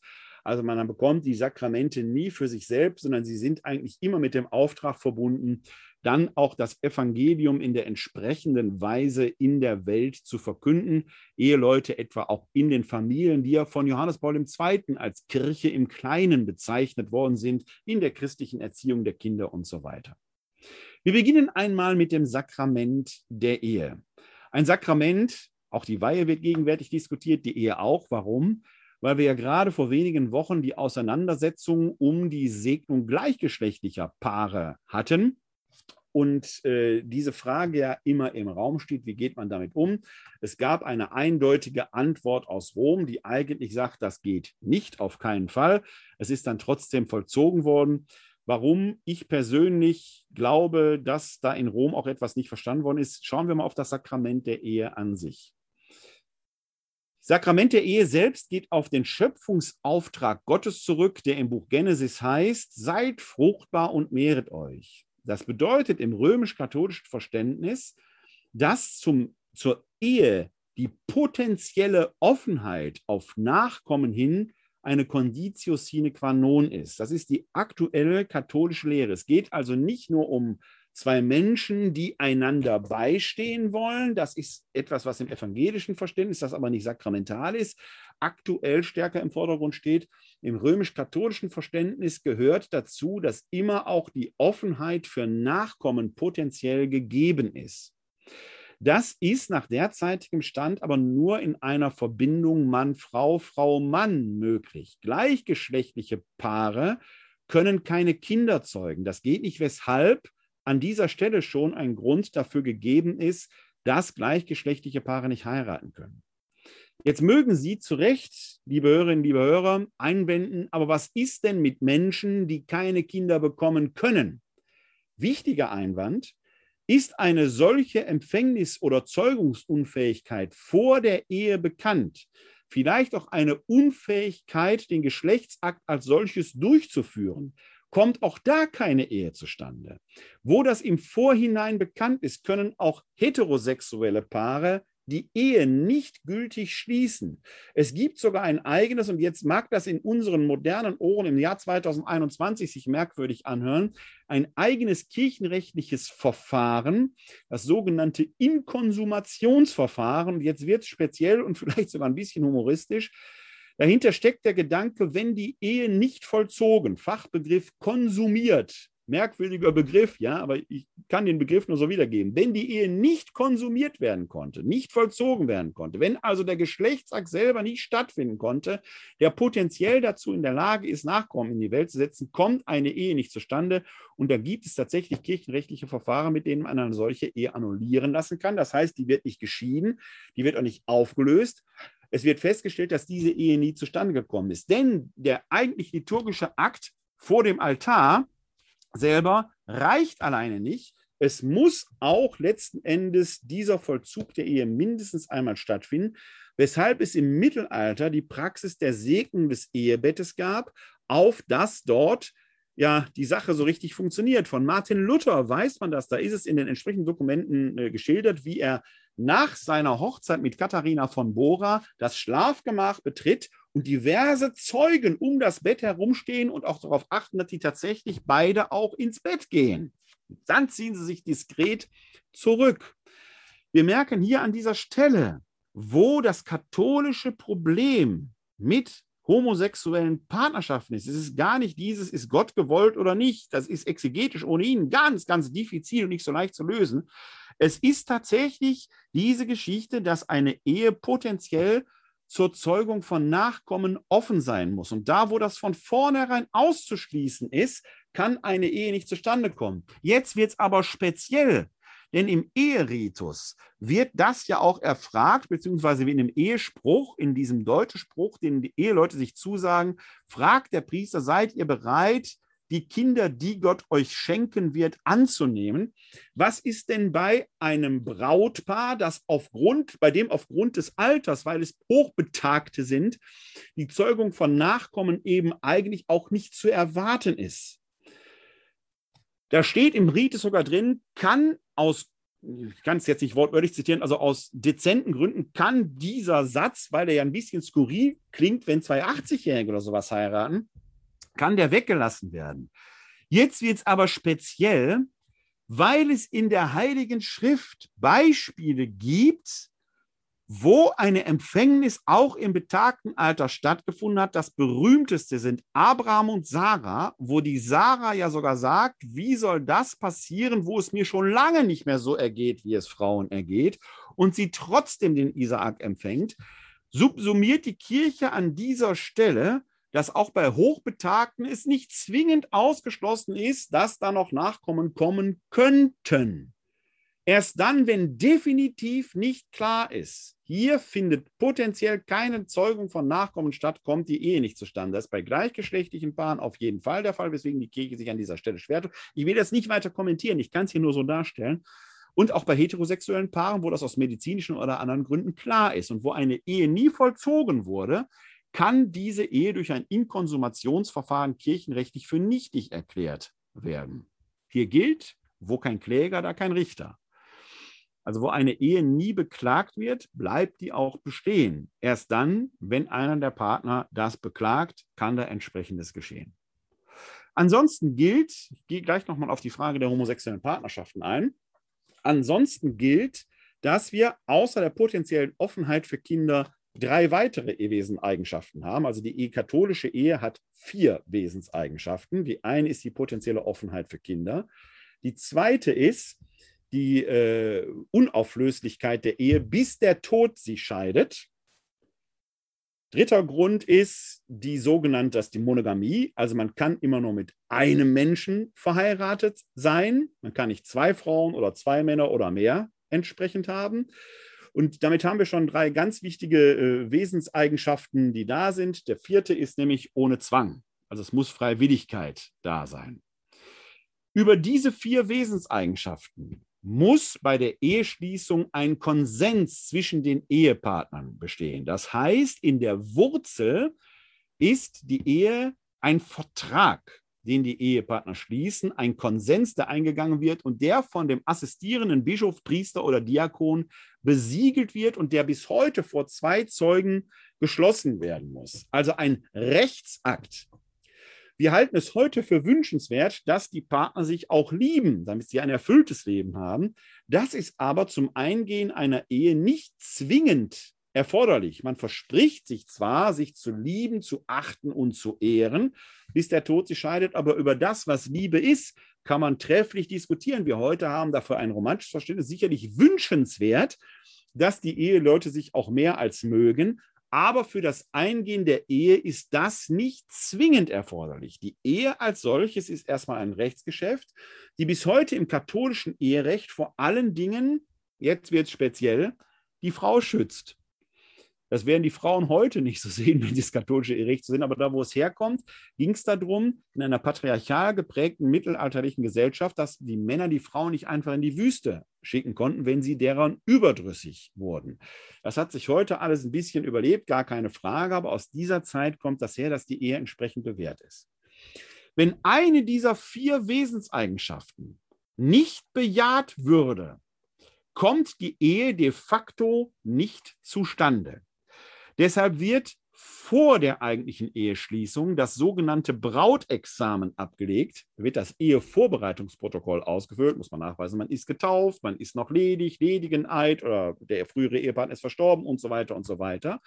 Und dann kommen in diesem sogenannten Ehevorbereitungsprotokoll diese Fragen vor, die haben den Namen Brautexamen, weil man auf diese Fragen die richtige Antwort geben muss. Da wird nämlich genau danach gefragt, seid ihr potenziell offen für Kinder? Seid ihr äh, noch nicht mit keinem anderen Fall, also ein Ehe? Äh, seid ihr bereit, die Ehe einzugehen, bis der Tod sie scheidet? Und seid ihr freiwillig hier? Auf diese vier Fragen muss man die richtige Antwort geben. Die lautet immer ja oder wie ich etwas flapsig sage, es muss ein eindeutig zustimmender Laut kommen. Ein ja, vielleicht reicht nicht. Das wird schon vor der eigentlichen Eheschließung im Brautexamen gemacht und bei der Eheschließung noch einmal rituell eingeholt. Das heißt, eigentlich könnte nach menschlichem Ermessen niemand im Nachhinein sagen, ich habe es ja nicht gewusst. Trotzdem, gerade was die Zwangfrage angeht, und solche Fälle sind mir persönlich bekannt, kann man natürlich sagen, ja klar, wenn ich unter Zwang stehe, sage ich da nicht nein. Jetzt geht die Ehe aber kaputt oder es tritt ein anderer Zustand, wie auch immer ein. Und jetzt steht die Frage im Raum, da möchte jemand vielleicht sich neu binden, wieder heiraten, möchte aber jetzt nicht nur zivil, weil wieder verheiratet Geschiedene würde ja einen, Rechts, äh, einen Rechtsbruch nach katholischem Verständnis bedeuten, also quasi ein Ehebruch, der ja nach geltender katholischer Lehre dazu führt, dass so ein Mensch zum Beispiel die Sakramente nicht empfangen dürfte. Er ist nicht exkommuniziert, aber er dürfte die Sakramente nicht empfangen. Jetzt möchte er die Sakramente aber empfangen und möchte deshalb seine Ehe regeln dann könnte er an ein Ehegericht appellieren, indem er mindestens einen dieser vier Gründe beklagt, indem er zum Beispiel nachweist, ich wurde gezwungen, diesen Mann, diese Frau zu heiraten. Vielleicht, weil der Schwiegervater damals massiven Druck ausgeübt hat oder wie auch immer. Man könnte auch sagen, ich wollte nie Kinder, gilt immer bis zum Zeitpunkt der Eheschließung. Was nach der Eheschließung passiert, ist nicht wichtig. Sie können Vater oder Mutter von drei, vier Kindern sein und können trotzdem schlüssig nachweisen, dass sie vor der Eheschließung keine Kinder wollten. Sie können sagen, ich, ich habe meinem besten Freund beim ähm, Junggesellenabschied gesagt, also die Lotte, klasse Frau, aber Gott hat so viele schöne Frauen gemacht. Mal sehen, was da vielleicht Besseres kommt. Dann hätten sie de facto vor der Eheschließung die Einehe äh, angezweifelt oder die Unauflüssigkeit der Ehe angezweifelt. Und wenn Sie das beweisen können, durch Beibringung zum Beispiel des Freundes als Zeugen, dann könnte diese Ehe entsprechend durch ein Ehegerichtsverfahren aufgelöst werden. Es würde dann nicht geschieden. Es würde in solchen Ehegerichtsverfahren festgestellt, diese Ehe hat nie existiert, weil der Konsens faktisch nicht zustande gekommen ist. Deshalb legt die Kirche vor der Eheschließung so großen Wert darauf, dass die Dinge immer wieder ins Wort gebracht werden. Und bei einem Ehegerichtsverfahren müssen sie tatsächlich beweisen, dass etwas Relevantes nicht gestimmt hat. Sie haben dort auch einen mächtigen Gegner. Das ist nicht der frühere Ehepartner, sondern es ist der sogenannte Ehebandsverteidiger der so eine Art Staatsanwalt spielt und der sie in Frage stellen wird. Dieser sogenannte Ehebandsverteidiger wird alles tun, um ihnen zu beweisen, doch, dass alles mit rechten Dingen zugegangen Es gibt neben den vier Wesensmerkmalen übrigens noch eine Reihe anderer Gründe, die man in einer Ehe, einer Ehe beklagen kann. Das ist zum Beispiel Eheunreife. Ich habe vielleicht in sehr jungen Jahren geheiratet, mir war aber gar nicht klar, was verspreche ich da eigentlich. Wer kann schon als 18, 19, 20-Jähriger, dann kann man heiraten. Äh, äh, ein ganzes Leben lang überblicken? Hat man schon die sittliche Reife dazu? Oder ist jemand möglicherweise psychisch krank gewesen, wusste das aber selber gar nicht, war dadurch aber am Vollzug der Geschäfte verhindert? Oder es gibt solche schönen Gründe wie äh, Eheirrtum. Man hat den Falschen geheiratet. Wer würde das nicht sagen, wenn die Ehe auseinandergeht. Das wäre falsch. Nein, ist natürlich nicht. Das ist ein Fall, den wird es heute so gut wie gar nicht geben. Aber man, man kennt diese Vikariatsehe, dass man stellvertretend heiratet, ist in Kriegsfällen oft gewesen, weil die Ehe eben ein Konsens ist, muss der Ehepartner bei der Eheschließung nicht zwingend anwesend sein. Er könnte in Notsituationen, der Kriegsfall wäre eine solche Situation, einen Vertreter schicken, der äh, an seiner Stadt handelt. Und der gibt jetzt vielleicht an dieser Stelle, äh, spricht für den Klaus und tatsächlich ist aber der Heiner gemeint oder so etwas. Ja, und man hat den Falschen geheiratet. Der war vielleicht gar nicht anwesend. Den Irrtum könnte sich auch darauf beziehen, dass äh, einem der Ehepartner gar nicht klar ist, dass so eine Ehe auch vollzogen werden muss. Man hat vielleicht so ein romantisches, pilchereskes Bild von Ehe, man versteht sich irgendwie gut, lebt zusammen und so weiter. Und dann soll es zum Äußersten kommen und einer rennt schreien weg, weil ihm das gar nicht klar war. Das sind Dinge, die heute im Jahr 2021 sicherlich seltener passieren, aber geschichtlich immer wieder passiert sind. All diese Dinge können dazu führen, dass man eine Ehe beklagen kann und die dann für nichtig erklärt wird. Sie merken an dieser Stelle, ich hoffe, ich habe jetzt nicht Ihr wild romantisches Ehebild völlig zerstört. Die Ehe ist ein Vertragsgeschäft, ist erstmal ein Rechtsinstitut, das einen Rahmen, auch einen schützenden Rahmen, um die Verbindung von Mann und Frau mit der potenziellen Offenheit, Nachkommen in die Welt zu setzen, bildet, damit auch die Familie als Hort und Keimzelle der Zeugung von Nachkommen, auch der Keimzelle der Kirche schützt. Sie werden jetzt vielleicht sagen, es ist doch sehr altertümlich. Klar, ich habe vorhin schon erwähnt, kommt ja aus dem Mittelalter. Wir heute haben da vielleicht, nicht vielleicht, sondern wir heute haben da ein ganz anderes Verständnis von entwickelt.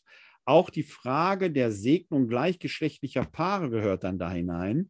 Denn auch da müssen wir doch nach allem, was wir wissen, feststellen, erstmal ist Homosexualität keine Krankheit, sondern es ist eine Veranlagung, die Menschen in ihrem Leben halt zu haben. Sie sind so, wie Gott sie geschaffen hat.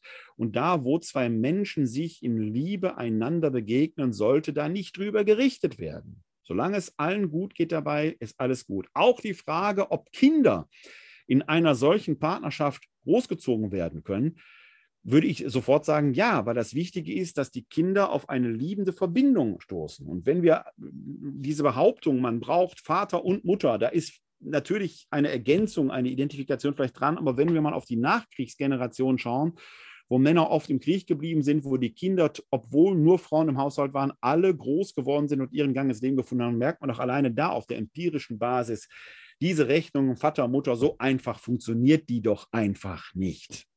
Natürlich können auch gleichgeschlechtliche Paare Kinder großziehen, aber sie können sie, und das ist der Kasus Knaxus sehr biologistisch, nach katholischer Lehre müssen sie in der Partnerschaft gezeugt werden.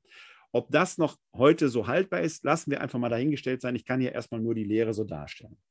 Bei der Frage der Segnung homosexueller Paare tat ich mich aus einem anderen Grund etwas schwer, nicht weil das an sich passiert ist, das finde ich persönlich völlig okay. Ich tat mich aus einem Grund, anderen Grund schwer, weil ich glaube, dass wir da einem Missverständnis unterliegen. Denn das Wichtige bei einer Eheschließung ist doch, dass der Mann der Frau zum Sakrament wird und die Frau dem Mann. Dass der Mann der Frau das Sakrament spendet und die Frau dem Mann. Die spenden sich das also gegenseitig. Der Priester, Diakon oder Bischof, die assistieren eben nur. Da wird zwar ein Ehesegen gesprochen, aber den eigentlichen Segen sprechen sich die Eheleute gegenseitig zu. Und selbst wenn wir jetzt mal sagen, wir akzeptieren die Schwierigkeiten, die katholische Kirche ist wie ein riesiger Tanker verhaftet in Jahrhunderten Geschichte, man tut sich schwer und wir wissen auch aus anderen äh, Ländern auf der Erde, dass da Homosexualität völlig anders gesehen als unsere westeuropäischen Gesellschaft. Der Papst ist der Garant der Einheit, wenn wir sagen, wir sind vielleicht noch nicht so weit, dass wir die Ehe tatsächlich auch gleichgeschlechtlichen Partnern öffnen können, weil es irgendwo auch diesen Schöpfungsbefehl seid fruchtbar und mehret euch gibt. Lassen wir es alles mal so stehen. Was spräche denn dagegen, statt des Symbols das Zeichen der Partnerschaft, der gegenseitigen Wertschätzung, Zuneigung, Liebe, Fürsorge zu setzen? Biblisch würde man von dem hohen Gut der Freundschaft sprechen. Und warum sollte man Freundschaft nicht segnen? Aber dann geht doch bitte hin und segnet euch auch gegenseitig. Warum eröffnen wir das als Kirche nicht? Diese Frage stelle ich in den Raum. Das wäre ein erster Schritt, nicht sakramental, aber doch eine Sakramentalie. Denn warum sollte man Menschen den Segen verweigern? Warum sollten die beiden sich nicht gegenseitig im Angesicht Gottes den Segen zusprechen, so wie es auch Eheleute tun? Und ob die beiden dann selber für sich das Empfinden haben, ich bin verheiratet oder ich bin gesegnet, das würde ich doch sehr gerne den Partnern selbst in die Hände legen, wie sie da ihr Leben leben. Die Ehe selber ist ein Riesenrechtsinstitut, mit dem man im Mittelalter früher die Frauen vor allen Dingen schützte vor Übergriffen und vor dem Wegschicken durch äh, Männer, weil es eine patriarchale Gesellschaft war. Das alles ist heute so nicht mehr nötig. Ich glaube schon, dass wir das Eherecht nochmal ganz neu justieren müssten, auch aus einem anderen Grund. Denn in früheren Zeiten gab es so etwas wie eine Silberhochzeit, so gut wie nie, Goldhochzeit schon gar nicht. Warum? Weil die Frauen oft aufgrund der mangelnden hygienischen Zustände äh, oft schwanger wurden, aber dann auch oft jung verstarben, bei einer Geburt im Kindbett blieben, sodass der Mann oft erneut heiratete, um eine Mutter für die Kinder zu haben. Viele Märchen funktionieren so. Da hören wir von Stiefmüttern, von Stiefvätern extrem selten. Das ist eine Abbildung der damaligen Wirklichkeit. Das heißt, Ehen dauerten in der Regel durchschnittlich nicht länger als zehn Jahre, weil die Frauen so früh verstarben. Bestimmte Probleme, die langjährige Eheleute heute erleben, gab es de facto gar nicht.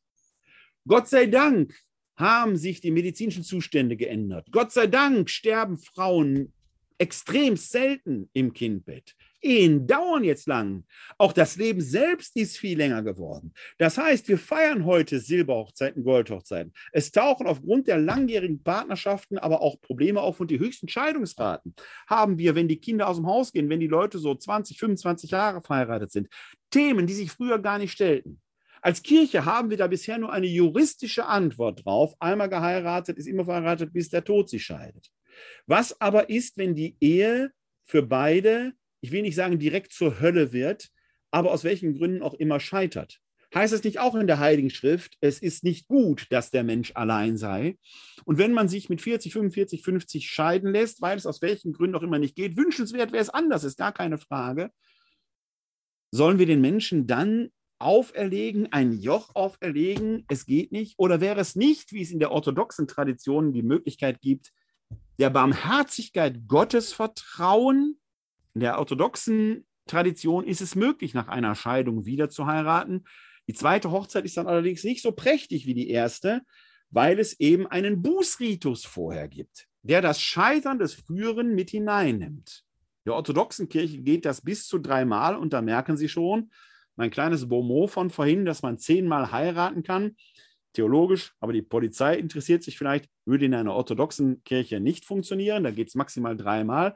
Bei denen gilt die Ehe auch über den Tod hinaus. Das heißt, selbst wenn der Partner verstirbt und der hinterbliebene Partner würde neu heiraten, gibt es trotzdem diesen Bußritus, weil man sagt, es gab hier schon eine Verbindung und die zweite Hochzeit ist nie so prächtig wie die erste. Aber es wird eben auch niemand verurteilt und von den anderen Sakramenten de facto ausgeschlossen. Ich sehe hier auch aufgrund der anthropologischen Veränderungen, die wir in den letzten Jahrzehnten, Jahrhunderten, Gott sei Dank doch gehabt haben, erheblichen Handlungsbedarf, damit die Kirche bei den Menschen bleiben kann.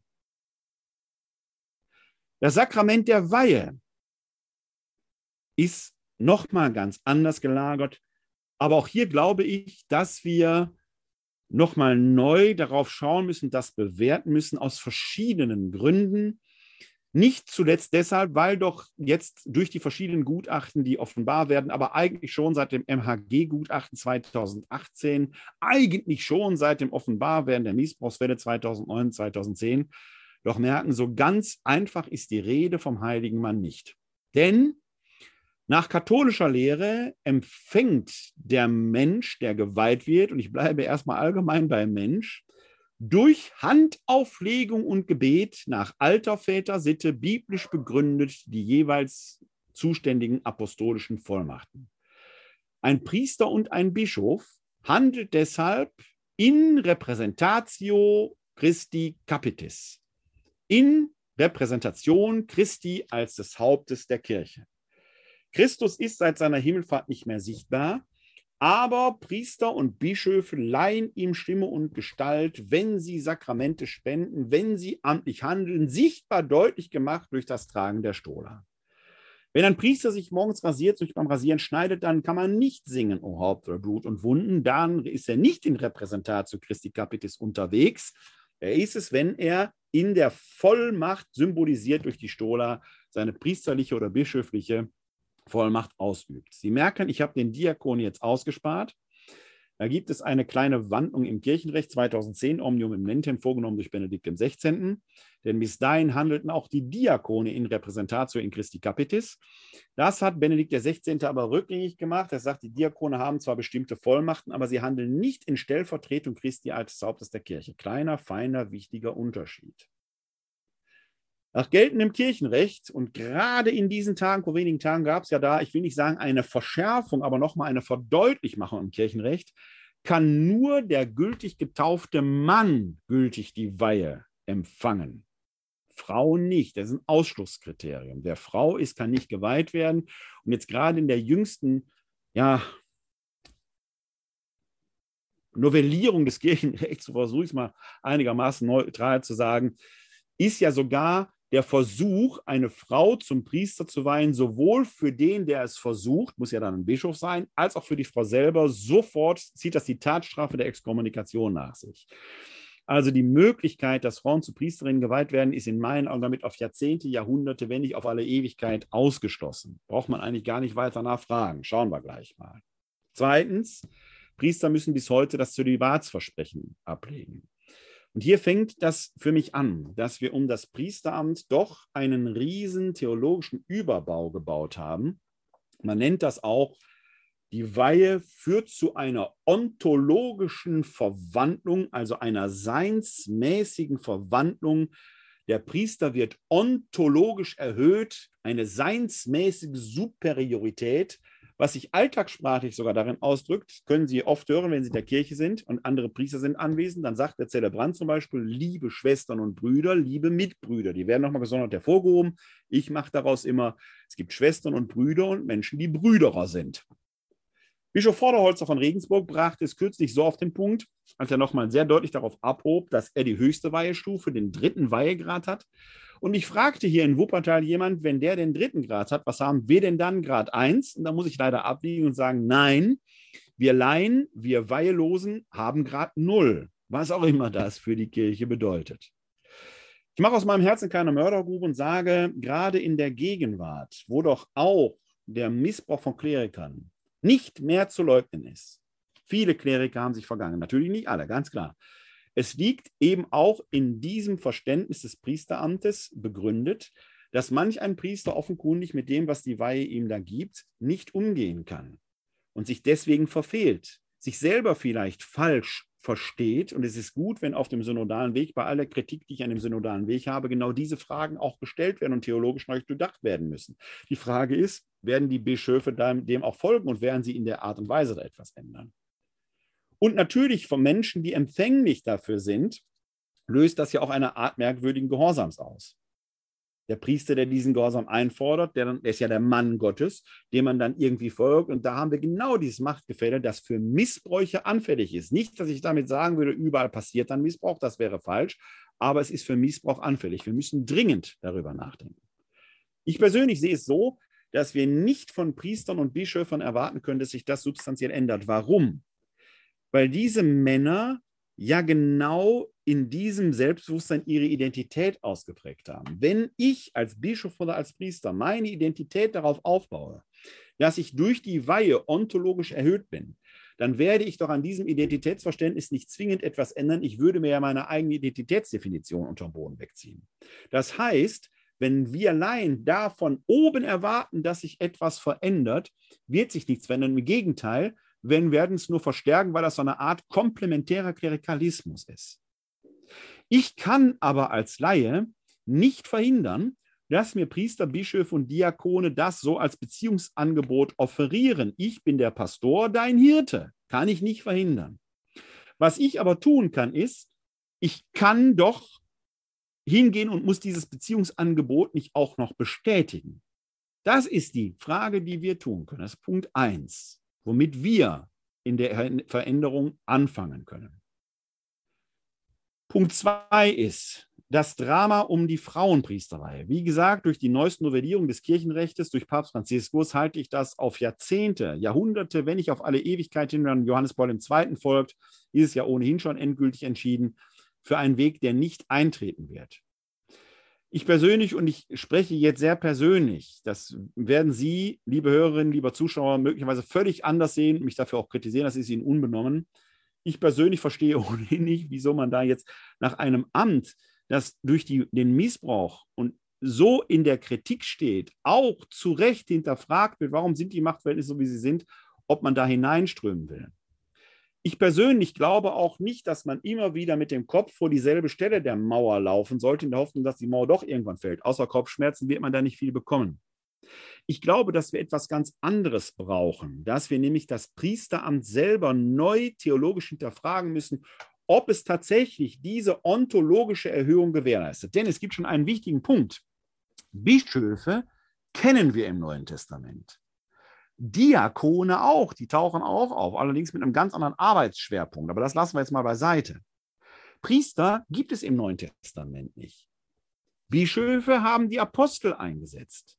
Priester kommen erst im zweiten, dritten Jahrhundert auf als Mitarbeiter des Bischofs, weil die Episkopen die Arbeit selbst gar nicht mehr getan kriegten, holten sie sich Mitarbeiter heran, denen sie einen Teil der Vollmachten abgaben. Daraus ist das Priesteramt entstanden. Bis heute ist ein Priester immer einem konkreten Bischof zugeordnet. Er ist primär sein Mitarbeiter, was in der Theologie, im katholischen Verständnis dazu gehört, dass ein Priester immer an einen bestimmten Bischof gebunden er ist. Er ist gewissermaßen inkardiniert, also in das Herz des Bischofs gepflanzt.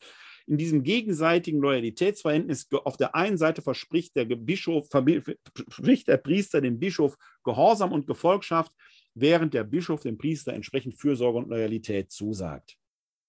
Möchte ein Priester das Bistum wechseln, muss er exkardiniert, in symbolisch gesprochen, aus dem Herz des einen Bischofs heraus operiert werden und in das Herz eines neuen Bischofs inkardiniert werden. Geht also so leicht gar nicht. Und wir merken hier an dieser Stelle schon, was ein Teil dieses Missbrauchsgeschehens ausmacht, auch des Vertuschungssystems, das wir hatten, weil der Bischof in einem falsch verstandenen Fürsorge- und Loyalitätsverständnis Priester als Brüder im Nebel oder anderweitig geschützt hat. Das ist ein, ein Verständnis, das wir heute in dieser Vasallengefolgschaft so gar nicht mehr nachvollziehen können, das überhaupt nicht mehr zeitgemäß ist. Wir müssten also theologisch genau daran arbeiten, am Verständnis des Priesteramtes da selbst. Dass es Menschen gibt, die in der Vollmacht Christi agieren, halte ich für unumgehbar und absolut notwendig. Wir Menschen sind so, dass wir solche soziologischen Ordnungssysteme brauchen. Bei uns spricht auch nicht jeder Recht, sondern Männer und Frauen, die die Befähigung zum Richteramt haben und die, wenn sie ihr Richteramt ausüben, durch einen Talar und so weiter und so weiter deutlich machen, sie handeln jetzt im Namen des Volkes. Lehrer darf man werden und Lehrerin, wenn man zweites Staatsexamen abgelegt hat. Polizisten müssen eine entsprechende Ausbildung und Beauftragung haben. Ärztinnen und Ärzte agieren, wenn sie eine Pro Approbation haben. Nicht jeder kann einfach mal so rumheilen, wenn er möchte. Es ist völlig d'accord und völlig unproblematisch, dass wir auch in der Kirche Menschen haben, die die Vollmacht haben, die Sakramente zu spenden. Ist doch alleine für uns Gläubige wichtig, dass ich weiß, hier kommt nicht Hinz oder Kunza, sondern hier kommt tatsächlich jemand, der diese Vollmacht hat der die Profession entsprechend auch hat, der mit Vollmacht und Kompetenz handelt. Ob wir dafür aber diesen ganzen Überbau brauchen, ist die große Frage der Gegenwart, uns dieser Überbau doch in eine Sackgasse führt. Deshalb halte ich wenig davon, jetzt Frauen zu Priesterinnen zu weihen, weil wir damit einen Zustand mit diesem Überbau in eine ungewisse Zukunft hinein prolongieren müssten, abgesehen davon, dass das Kirchenrecht jetzt nochmal abgeräumt worden ist.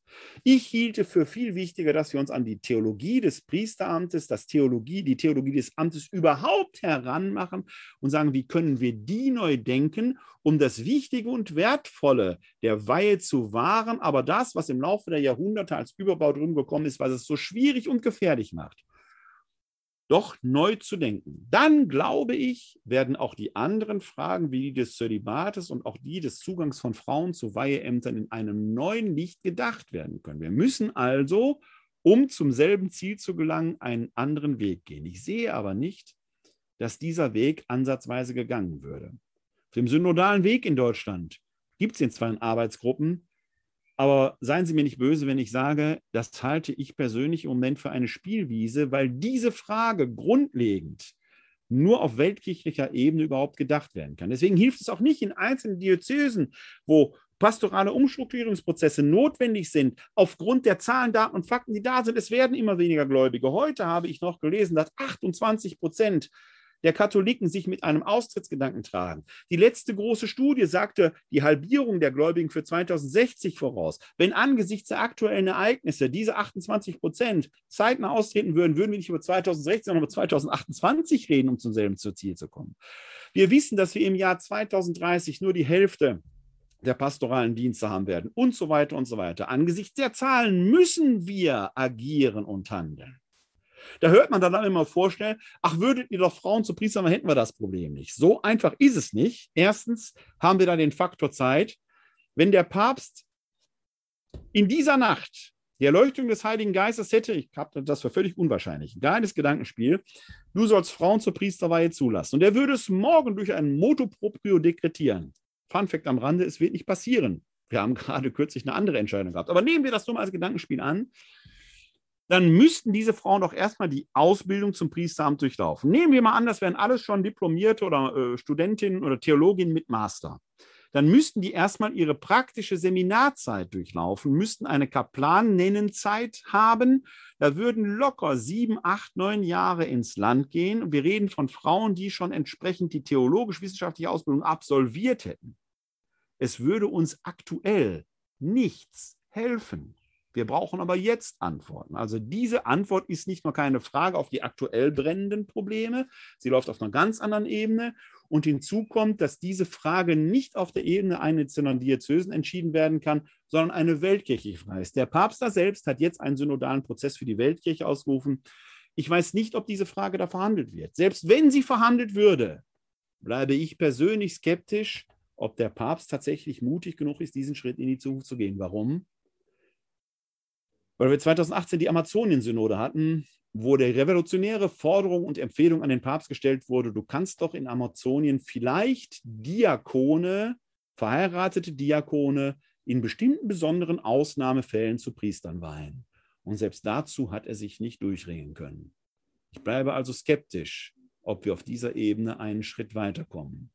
Bleibe aber hoffnungsfroh und werde weiter daran arbeiten, dass wir das Priesteramt oder das Amt überhaupt neu theologisch durchdenken, weil ich glaube, dass wir uns da derzeit auch sichtbar durch die gesamte Missbrauchsdiskussion und die Machtdiskussion, die damit verbunden ist, erkennbar in einer theologischen Sackgasse befinden.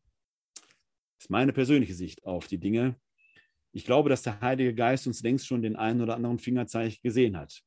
Denn das Wichtigste an der Kirche ist, dass sie selbst nicht das Reich Gottes ist, aber von Christus selbst den Auftrag bekommen hat, ihn in der Welt berührbar zu machen. Das aber ist ein Auftrag, den haben nicht nur die Geweihten, sondern auch die Weihe Weihelosen. Die Eheleute sowieso, denn sie sollen ja allein die Kinder, die Gott ihnen schenkt, in diesen Glauben hineinführen und im Alltag Christus berührbar machen. Und Christus berührbar zu machen, das ist etwas, was uns allen, die wir getauft sind und die wir gefirmt sind, sowieso ausüben sollen. Denn eins ist klar, die Firmung ist Handauflegung und Gebet. Jeder, der gefirmt ist, hat so eine kleine Mini-Weihe selbst erhalten, um Christus, wie der heilige Thomas von Aquinas sagt, wie von Amts wegen öffentlich in der Welt zu verkünden. Das ist das, was ich Ihnen heute Abend mitgeben möchte. Sakramente im Leben der Kirche 3, Ehe und Weihe. Sofern Sie hier im Webinar live zugeschaltet sind, können Sie gerne auch noch Fragen gleich stellen. Dann können Sie die Hand heben und mir da ein Signal entsprechend geben. Wenn Sie live zugeschaut haben oder sich später die Aufzeichnung angehört oder angeschaut haben, können Sie mir gerne dazu eine E-Mail schicken an info-katholische-citykirche-wuppertal.de. Wenn Sie live hier im Webinar sind, einige haben sich ja hier live zugeschaltet, herzlich willkommen Können Sie aber, wenn Sie wollen, gerne jetzt Ihre Frage stellen, dann bitte ich, dass Sie die Hand heben, dann kann ich Ihnen das Wort erteilen. Da sehe ich gerade keine Handhebung. Dann freue ich mich, dass Sie mir gefolgt sind. Ich hoffe, es war für Sie ein erkenntnisreicher Abend. Wenn Sie möchten, sind Sie in dieser Saison sehr gerne in zwei Wochen wieder willkommen. Am 23. Juni um 19 Uhr gibt es die nächste Glaubensinformation. Dann zum Thema, was in der Bibel so alles zwischen den Zeilen steht. Eine heitere und erkenntnisreiche Spurensuche heißt es dann. Es wird der letzte Abend in der Saison sein. Das ist ja immer ein bisschen wie eine Gala-Vorstellung, wo ich immer mit ein bisschen Augenzwinkern ein Thema verfolge. Da werden wir uns auch die eine oder andere Bibelstelle mal aus einer ein bisschen einer anderen Perspektive angucken, die scheinbar altvertraut ist, aber vielleicht doch in einem neuen Licht erscheint. Und es wird vielleicht auch ein Abend sein, wo wir die eine oder andere Träne verlachen können. In diesem Sinne, danke, dass Sie mir gefolgt sind, dass Sie zugehört haben, dass Sie zugeschaut haben. Kommen Sie gut durch die Zeit. Wir sehen uns vielleicht in zwei Wochen wieder. Bleiben oder werden Sie gesund. Helfen Sie anderen, gesund zu bleiben. Und in diesen Zeiten wünsche ich immer als Kind des Ruhrgebietes Ihnen allen ein herzliches Glück auf.